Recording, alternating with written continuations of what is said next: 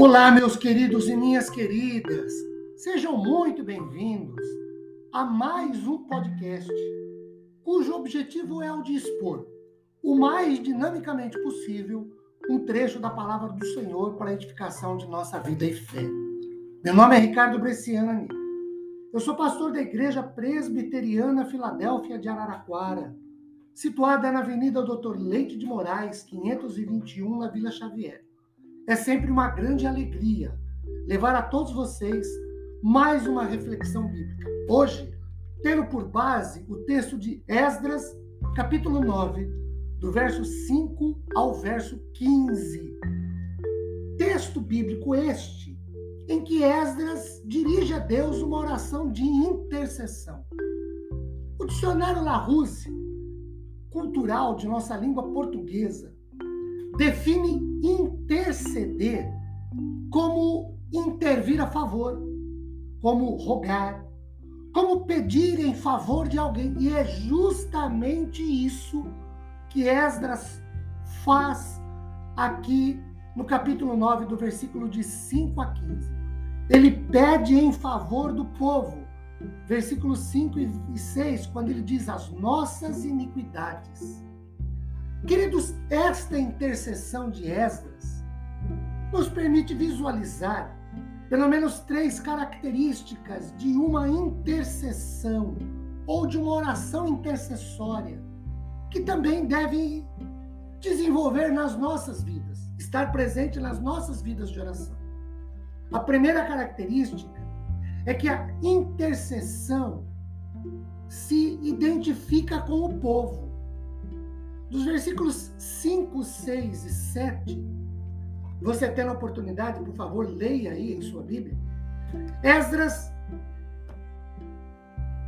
se coloca com o povo, junto ao povo, quando ele diz as nossas iniquidades, nossas culpas. Ele se identifica com o povo, ele também é povo. Ele sofre com o povo e como povo. Ele sente as dores do povo, porque ele tem um coração tenro, que ama, que quer o bem. Ele não se isola do povo. Ele é povo e ora como tal. A segunda característica é que a oração intercessória de Esdras, aqui no capítulo 9, versículo de número 5 a 15, reconhece a graça e a misericórdia que Deus demonstra para com seu povo que estava em risco. Isso nós podemos identificar nos versículos de números 8 e 9.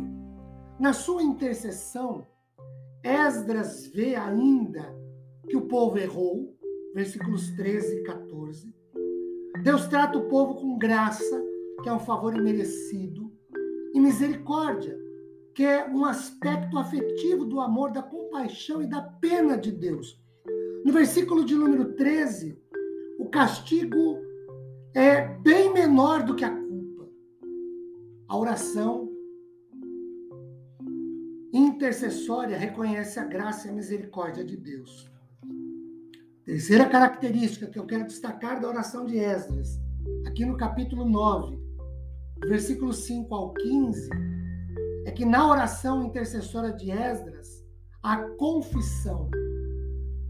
A gente pode ver isso nos versículos 3, 6, 4 e 6. Esdras sente vergonha por causa da condição da vida do povo, como o povo vivia, versículo 6. Ele fica consternado e confessa isso a Deus no versículo de número 10.